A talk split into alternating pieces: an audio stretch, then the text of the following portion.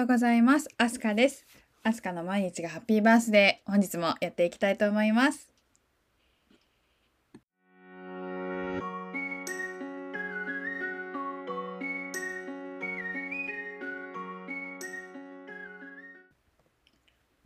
はい、皆さんいかがお過ごしでしょうか？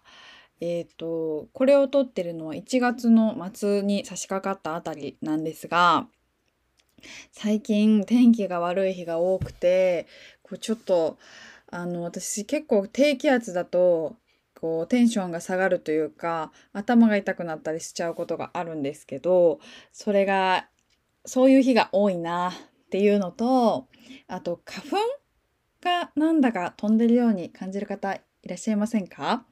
本当にあの鼻水とかが出るっていうよりももう目がシパシパシパシパしてちょっとちょっとそろそろ飛んでんちゃうかと私は思っておりますが皆さんいかがでしょうか？はい。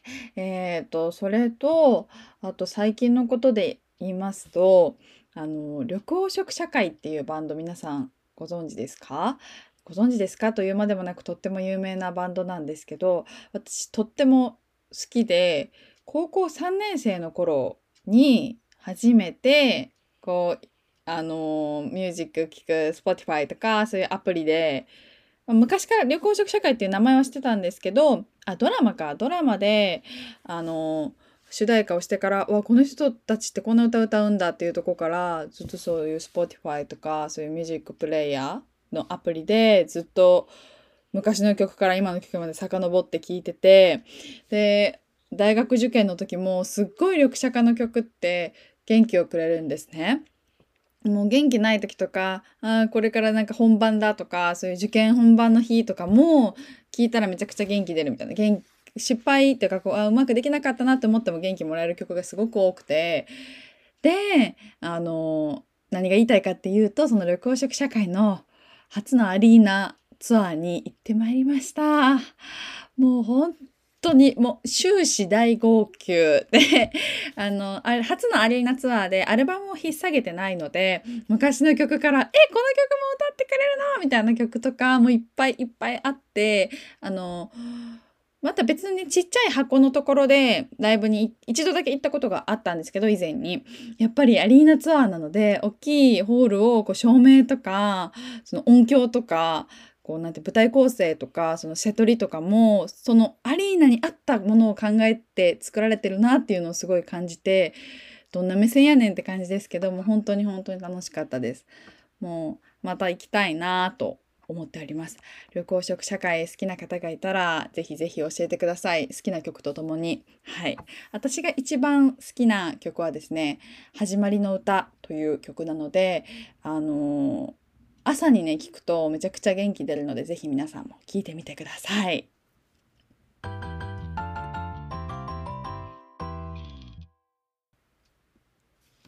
はい。えっと、またまた自分の話がまたまた長くなってしまったんですけど、今回もゲストお呼びしております。はい。えっ、ー、と、今回のゲストもですね、前回のゲストもその前々回のゲストさんもなんですけど、やっぱり話しててパワーがあるなと思って、私、話、その、この対談をね、終えた後、すごく元気な気持ちになったし、私もこれから今年めっちゃ頑張ろうって思える方でした。えっ、ー、と、彼はですね、またまたご紹介があると思うんですけど大学生私と同級生なんですけど大学生ながらにしてなんと2度も起業を経験しているというまたまたちょっと変わった経歴の持ち主ですので是非皆さん今回も最後まで聞いていただけると嬉しいなと思います。今回も前半戦ということであのお呼びしたゲストさんがどういった経緯で起業されたのかとか起業って何どういうことをしてるの？とかとか。自分のことを自身のご自身のことをねお話ししていただいているので最後まで。そして後半戦も聞いていただけると嬉しいなと思います。ではどうぞ。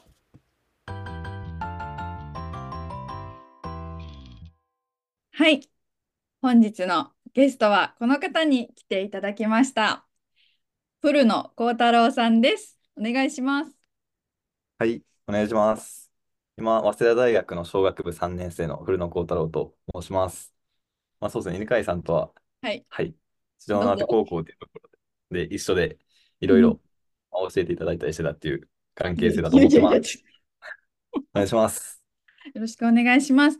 あの、えっと、そうなんです。あの、古野幸太郎さんこっていうか、古野幸太郎さんこと古ちゃんみたいな感じなんですけど、はい。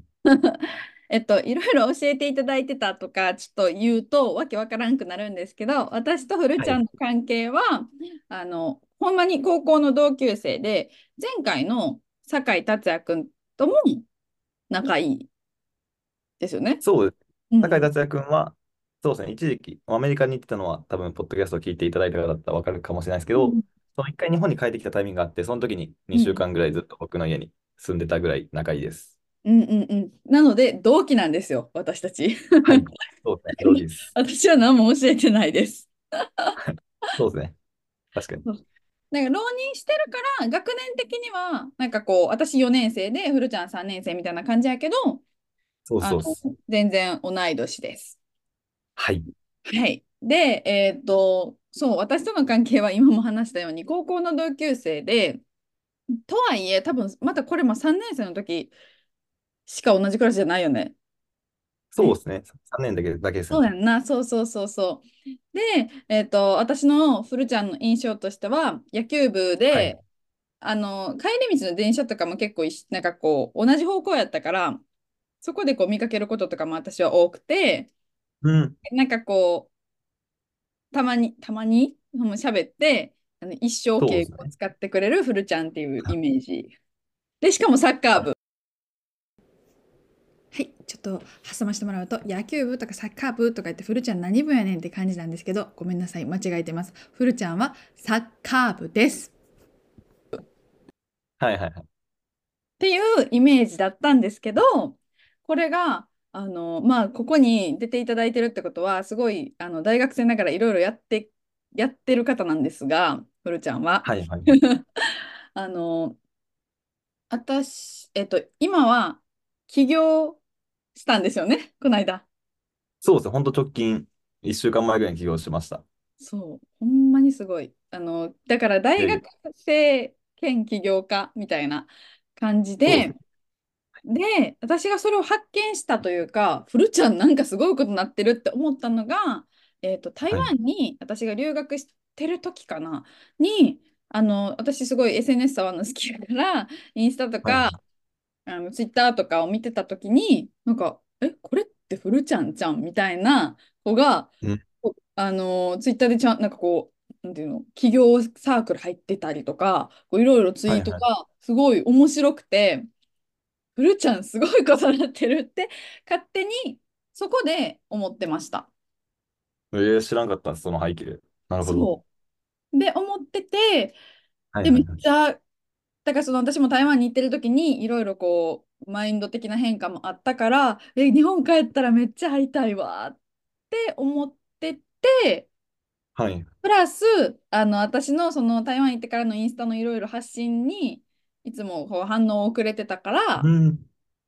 ちょっとコンタクト取って日本帰ってきてから一回会いましたもんね。そうですね。ご飯行きましたね、一回。そうそうそうそうそう。っていう感じの、だからほんまに3年生の時、その高校生の時は全然ただのクラスメイト、それも酒井君と同じ感じでやって。そうですね。そう。やったけど、今になっはい。て、なんかこう、また交流が増えてきた感じですね。そうですね。本当にそんな感じです。うんうんうんうん。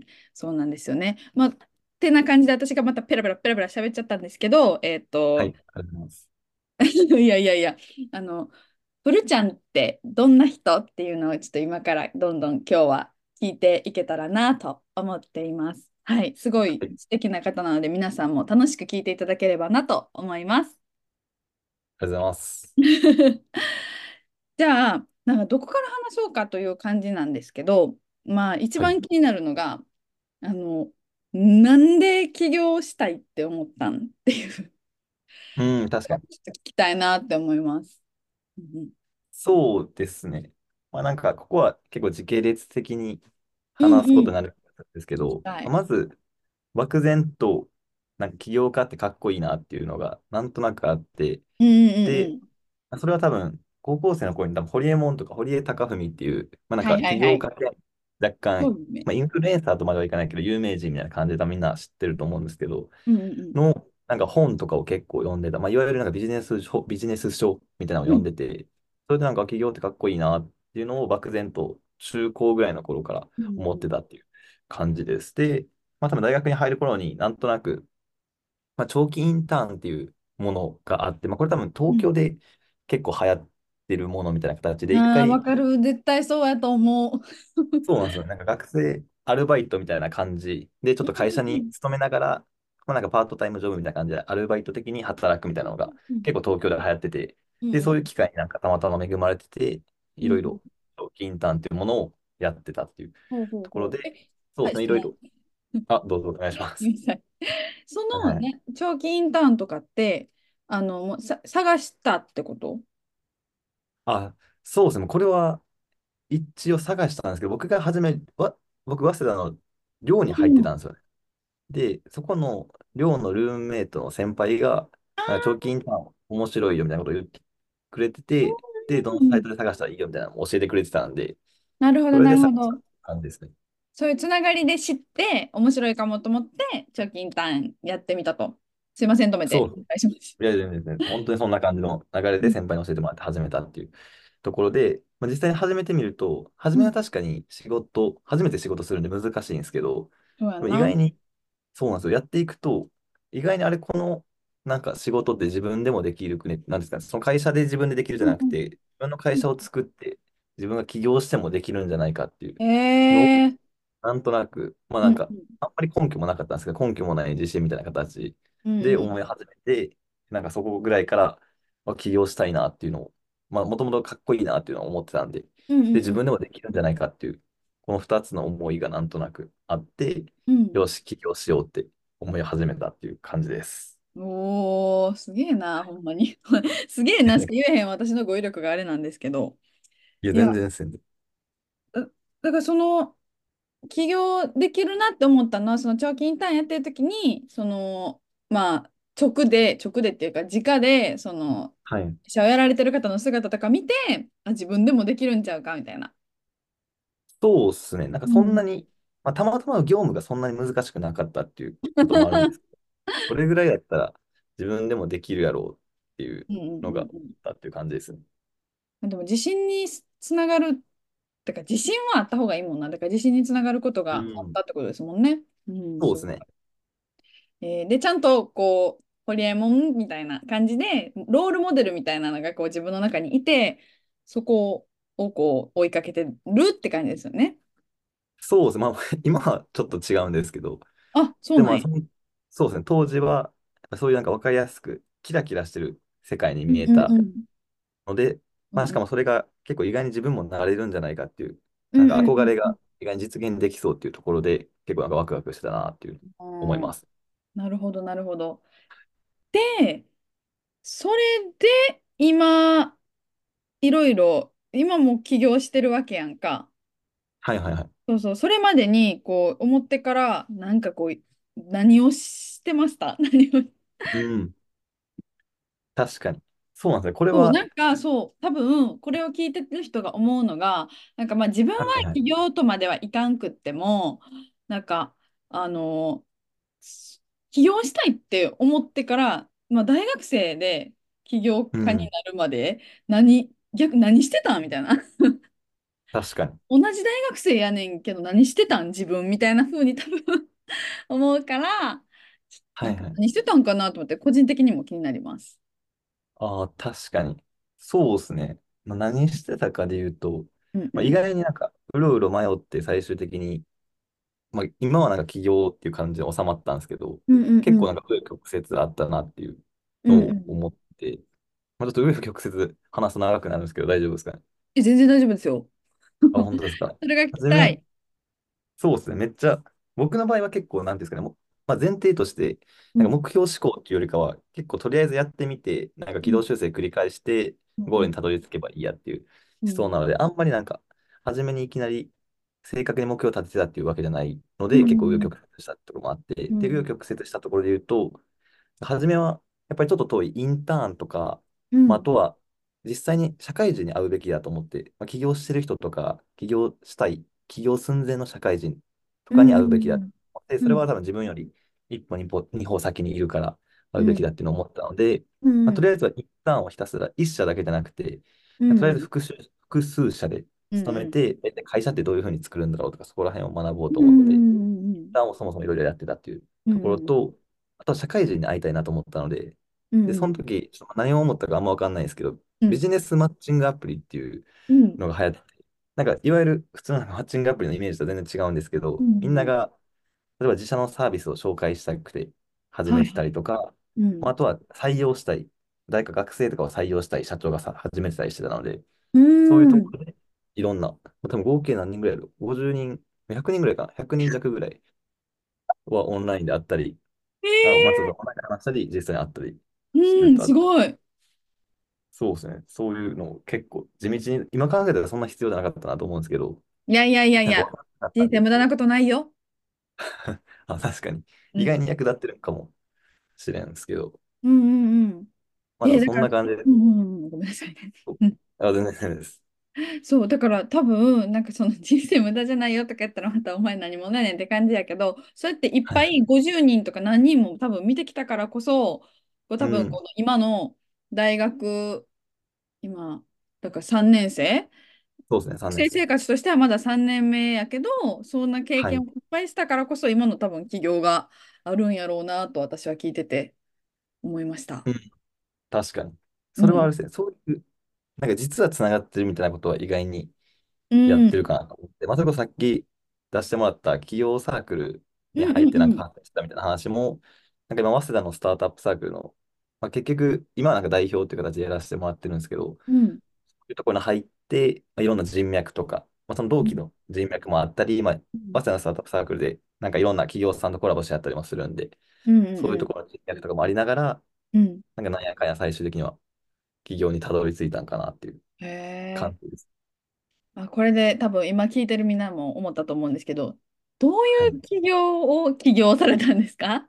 うん。確かに。そうですね。これ、でも実は、そうですね。まあ、まあなんか、うんわかりやすく言うと、まあ多分、2回、正確にはなんか企業、でも代表になってて、うんうん1うん。らしい社目が、これはですね。今は、そうなんです。1社目はもう潰れ、潰れたというか、解散、メンバー解散したんですけど、うん。一回古着のフリマアプリっていうものをやってて、まあめっちゃ簡単に言うと、メルうん。カリがあるじゃないですか。メルカリは多分はい。みんな、ありますかね。そうですよね。の、メルカリってなんかいろんな商品めっちゃ売ってるんですけど、うん。古着だけに特化したメルカリを作ろうっはいはいはいはい。まあ、5人ぐらいでやってて、まあ、うん。僕ともう一人が共同代表という形でやってたんですけど、うん。結局その時に、まあ、そもそも事業があんまりうまくいかんかったのうと、ん。なんか、まあ、これちょっと会社、ちっちゃい会社あるあるなんですけど、代表うん。と、まあ、共同代表2人でやってたんで、そこが価値観とかがあんまり合わずあに、あ。喧嘩別れじゃないんですけど、最終的に話し合った上で別れて、まあ、今でもうん3ヶ月に1回ぐらい飲み行ったりするんですけど、うんうんなんかそんな。感じで、1回失敗したっていう前はい提があって、はいはいはい。もうすでに失敗を経験している。はい。そうですね。僕めっちゃ失敗。してるんで、本当にすごいわ。お恥ずかしいんですけど。いやいやいやいや。失敗して今やってる事業で言うと、うん。今は一人、僕一人代表やってて、うん。まあなんか最近本当流行ってるんですけど、AI っていう、うん。なんですかね、最近、なんか有名なところ言うと多分チャット GPT とか、うん。聞く聞く。もしかしたら聞いたことあるかもしれないですけど、そこを使った、まあ、業務の効率化、会社さんに対してうん。業務効率化、生成 AI を使って業務効うん。率化できますよっていうのを提うん。案するところをめっちゃ簡単に言うと、今やろうとして、ちょうど本当先週ぐらいに立ち上げたっていうへか。え。はい。いすごいな。なんか、あの、ほんまに、すごいこのシビアな話かもしれへんけど、や、そう全然全然クライアントさんとかって、すごいもうほんまに個人的に気になってるだけ、クライアントさんとかそういうこの、まあ言ったら、自分って会社ってさ、利益を上げなあかんからさ、自分だけでさ、はいはい。どうにかしましょうって話じゃないやんか。おそうですね。客さんがいて成り立つ多分仕事やと思うから、そのお客。さんとかってどうやって見つけてるの？そうですね。お客さんはうんうん。2パターンあって、1つは紹介でうん見つけてうんくるパ。ターンで、やっぱり、まあ、さっきもちょっとちらっと言ったんですけど、ウィットっていう早稲田のスタートアップサークルの代表をやってたりするのうん。で、あ、ちらほら、そっか。そうなんですよ。知り合いが、そういう界隈に知り合いがいたりするので、そういう人につない。でもらうパうんターンうんと、もう一つは、結構そういう経営者とかが集まるとか、なんていうんですかね、僕がターゲットとしてる決済権者っていう、なんていうんですかね、その意思決定うん。権を持ってる会社の、まあ、ちょっとお偉いさんが集まるうん。イベントとかが、普通にオープンにあったりするんで、そういうところにはいはいはいはい。この参加して、まあ、いろいろ営業みたいな感じで、いろんな人に声かけて、うん。興味ある人いたら、またじゃあ次、2人で話しましょうみたいな感じで、イベントにうん。営業しに行くみたいな。が今のところ多いですかね。2つ、紹介と営業っていう。なるほど、なるほど。はい。えー、そういう感じで今はもうちゃんと起業して、だからだってなんかこのポッドキャスト撮ろうねって言ってて、こう連絡取ってる時もちょっと今会社の設立時期でみたいな言ってて、すごいなってほんまにいや、全然。本当、全はい然全然、あります。いやいやいや、ほんまに頑張ってほしいなって思います。で、あとそうそうそう、このフルちゃんって多分これを聞いてくるだけやったら、なんかほんまに大学生の起業家ですごい、いや、すごいんですけど、なんかめっちゃ雲の上の人みたいな感じに聞こえると思うんですけど、私の高校の時の、こう、あの、はいはい。なんて言ったらいいんやろうな、印象って、おお、そになる。印象ってめっちはい。ゃ優しい。め、優しいってなんかこう、言葉が難しいな。あの、男、女関係なく、フラットに誰でも接しやすい人間ナンバーワン。えー、えー、全然知らんかった。そなるほう。ど。もう、なんかなんか、あの、私も、私結構誰でもこう喋れるけど、そ確かに。の中でも、なんかこうめっちゃ、こう、話しやすかったし、いろいろ喋りやすいし、えー、突っ込みやすいし。はいはいはいはい。で、なんかこの間話聞いたら、結構そのサッカー部の中でも相談乗る役やったみたいな。はいはいはい。とか聞いてて、だから多分、そうですね。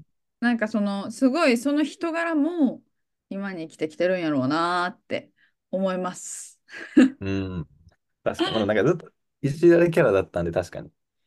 うん。なんかもう喋りやすい。こんな緊張感なく話せるのかなと今聞いてて思いました。めっちゃいじられてうんましたけどね。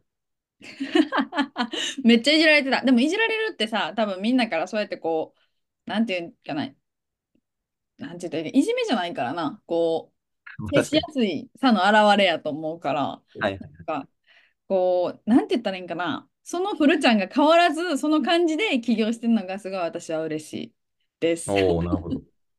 確かに。そんな変わってないかもしれないです。そうそうそう。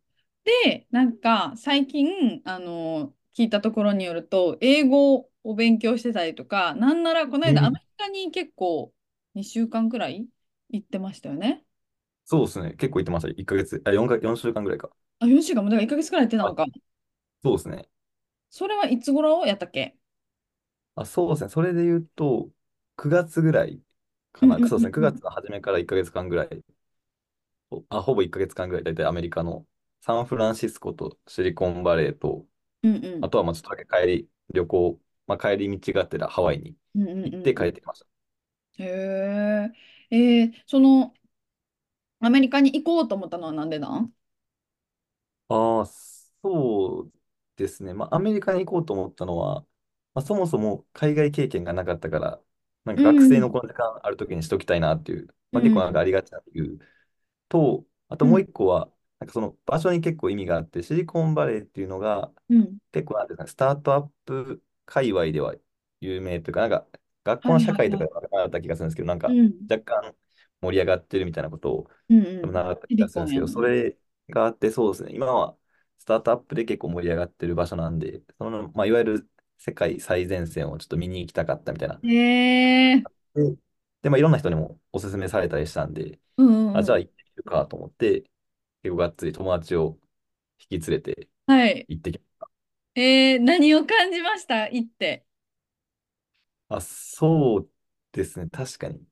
まあ、なんかあんま企業関係ないところで言うと、うん全まあ、然。まずめっちゃ物価高いなっていうの、まあ。これはもうそうなんですよ。ありがちなんですけど、うんなんか水500円ぐらいするし、うめっちゃん。高いなと思ったのと、うん。まあ、あとは街並みですね。やっぱ街並みが、僕そもそも海外経験あんまないんで分かんなかっうん。たんですけど、うん。シリコンバレーって結構ホームレスとかめっちゃいるし、なんか、ああ。そうなんですよ。10万以下の万引きは取り締まられないので、めっちゃ万引きお、起きてるみたいな。そうなんですよそういうなんか、すごい世界やな。そうなんですよ。日本の良さを知ったって感じですね。そうやんな。そうですね。なあ、わかる、すごくそれは。あの、まあ、自分は台湾やったから、台湾しか行ったはことないし、台湾はめっちゃ治安いいし、い。えー、え、めっちゃ治安いいんよ。なその、まあ、場所によっては、なんか治安いいというか、日本と変わらんくらい。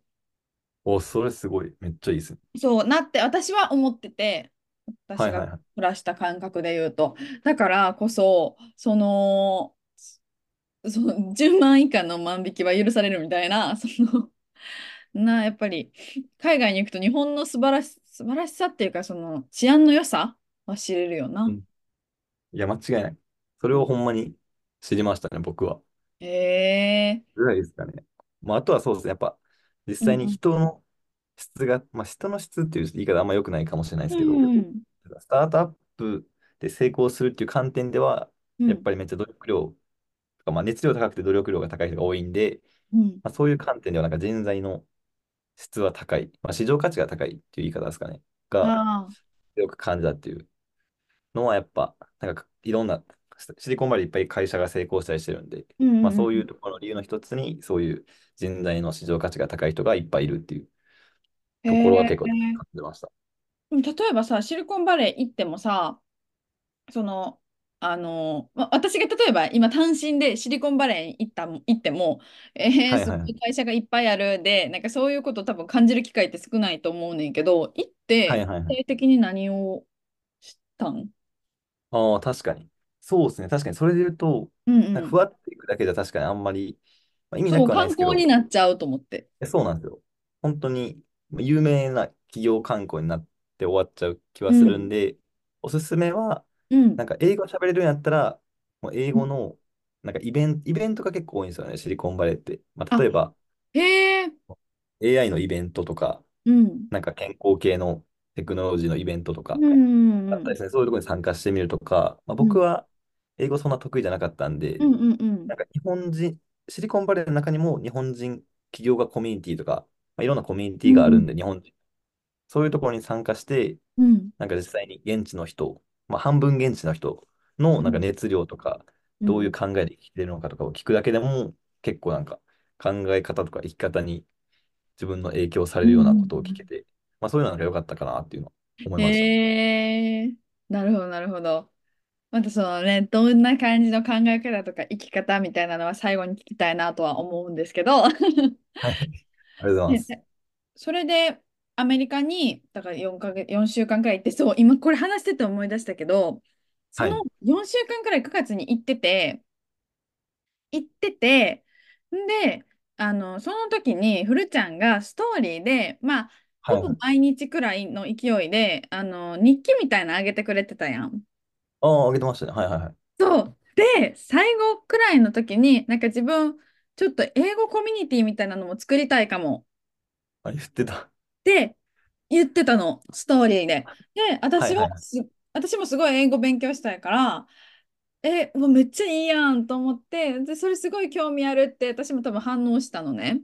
はいはいはいはい。で、その時に、多分私がブワーっていろいろ思いついて、あ、なんかこういうことでこうでああでこうでこうでああでみたいな、英語っていうのはこうでこうでこうでみたいなことをはいはい。パンってフレちゃんに言ったら、なんか、いやもうそれはなんか犬飼さんの考え、なんかす素晴らしいですみたいな言ってくに。れて。うん。で、はいはい。犬飼さんの考えやから、犬飼さん自身がいろいろやったらいいと思いますって、なんか言ってくれたんよ。そうですね、そうですね。そう。それが多分ほんま10月の頭と9月末とか、それからに言ってくれて、で、その。時に私は思いついたの。このポッドキャストやと思って。ええすごっ。えそう。なんか昔からポッドキャストすごいやりたかったんやけど、やりたくて、はいはい。なんなん、なんか5月くらいとかからずっと私日本帰ったらやります、やりたいですみたいなことを。思ってたし言ってたんやけど、はい。言ってたけど、こうどういうテーマで行こうとか、ああ。なんかこう一人で私別にそんな talented じゃないし、なんか喋りまくったなーみたいな、をずっとはいはい。思ってたのね。で、はいはいはい。私がやりたいのはそんなことでなんかなみたいな、またそういうことをぐるぐる考えてた時に、ちょうどフルちゃんからそういう言葉もらったりとか、自分が英語とかそういう言語についていろいろ考える機会があって、い。いい。で、あの、このポッドキャストでいろんな人ゲストに呼んで、例えばまあ海外経験ある人とか、まあ、ない人でも日本でこういろんなちょっと特殊なことやってる人とか、こんなキャリアもあるんやみたいなことを紹介できたらなと思って始めたわっうん。ていうのをすごっ。今思い出。した。僕も知らんかったです。そう。だから結構フルちゃんのおかげ。いやいやいや、全然。めっちゃなんか、そうですね。熱量高かったなっていうそうのはそうそう。覚えてるのと、まあ確かに、めっちゃ犬飼さん、犬飼さんっぽい意見やなうん。っていうのを思ったんで、そうそうそう。これはやるべきじゃないなっていう のを文章を読んで感じて、そうなんですよ。犬飼確かさんっぽいな。言語はコミュニケーションツールツールやからみたいなことを多分たらたら書いてたと思うんですけど、はい確かに。いや、あれめっちゃすごい感動した文章。ちょっと内容忘れたけど、感動したんだけど覚えてるっす。まあ、そんな感じでだからあのフルちゃんがいた、いたからこそこのポッドキャストがあってフルちゃんには絶対出てもらいたかったっていう感じでうわ、す。嬉しい。ありがとうございます。めっちゃ嬉しいです。ありがとうございます。で、ちょっとすみません、自分の話になっちゃったんですけど、あはい。の、フルちゃんはそのアメリカを踏まえて、なんなら3日前までフィリピンに行ってたんですよね。あ、そうですね。言ってました。ね、セブ島の語学留学みたいな。そうですね。なんか短期、めっちゃ短期でうんうんうん。自由な時間行けるんで、僕は2週間だけ、うんうんうん。本当年末年始のところだけ語学留学として行ってました。フィリピンはどうでしたか？そうですね。フィリピンは、なんていうんですかね、まあ、アメリカは先進国だけど治安うん。悪いみたいな。うんうんうんうん。なんていうか、先進国だけど、うんうん。なんていうか、経済的な要因で治安が悪いらしくて、なんか、うんうんうん。公務員の方の給料が低いから、そういうなんか公務員の方が生きていきづらくて、うんうんうん。なんか治安が悪くなったっていう話を聞いたんですけど、うん逆にフィリピンは、うん。全し全体的に貧しいうん国、貧しいってちょっと言い方あんま良くないかもしれないですけまあ、ど、なんていうか、発展途上やんな。うあ。そうですね。本当におっしゃる通りです。発展途上国うん。なんで、なんかあんまり教育とかそこら辺が行き渡ってなかったりするっていうところもあっうん。て、うん。なんかあんまり整備されてない感じなんですけど、でもうん。人柄はめっちゃいい人がう多くて、ん。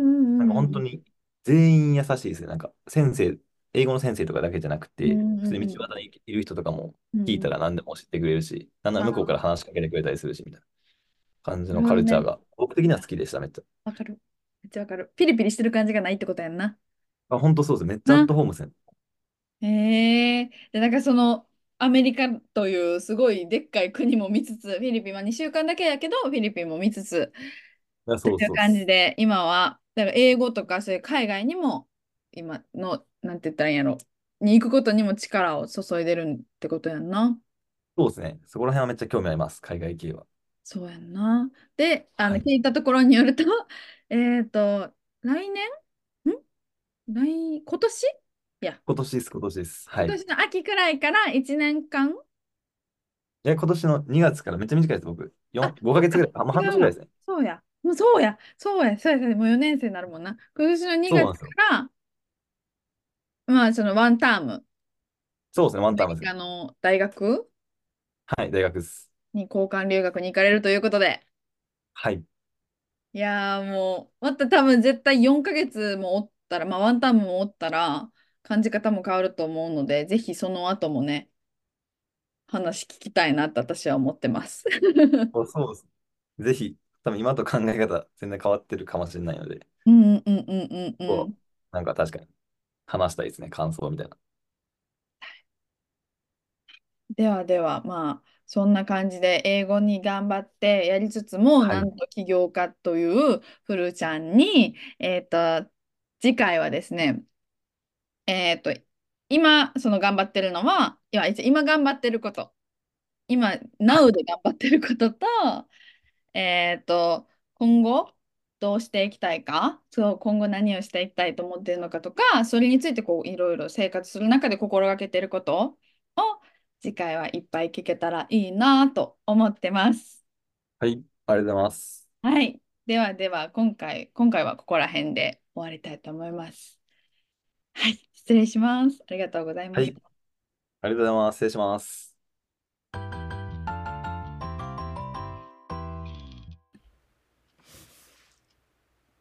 いかがでしたでしょうか？なんと、この前半戦のね、最後にこう話してるだけで、うわーって思い出したんですけど、そうなんです。このポッドキャストをこう始めようというか、このポッドキャストをどういうものにしていこうかっていう大枠が、を決めるきっかけをくれたのが、なんとフルちゃんでした。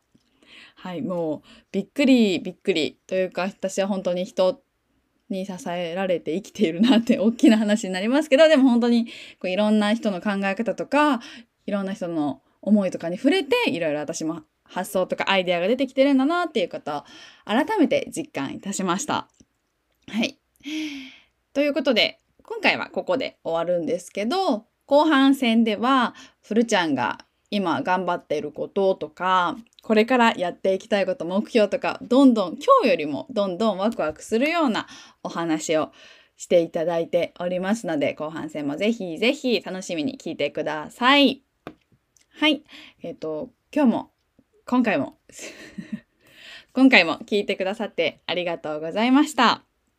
これを聞いて、ちょっとでも、そう、冒頭で話した緑黄色社会の始まりの歌みたいにそこまでにはなりませんけど、ちょっと元気出たなとか、あ、後半戦も聞いてみようとか、なんかこう、次にね、つながる気持ちが芽生えていたら嬉しいなと思います。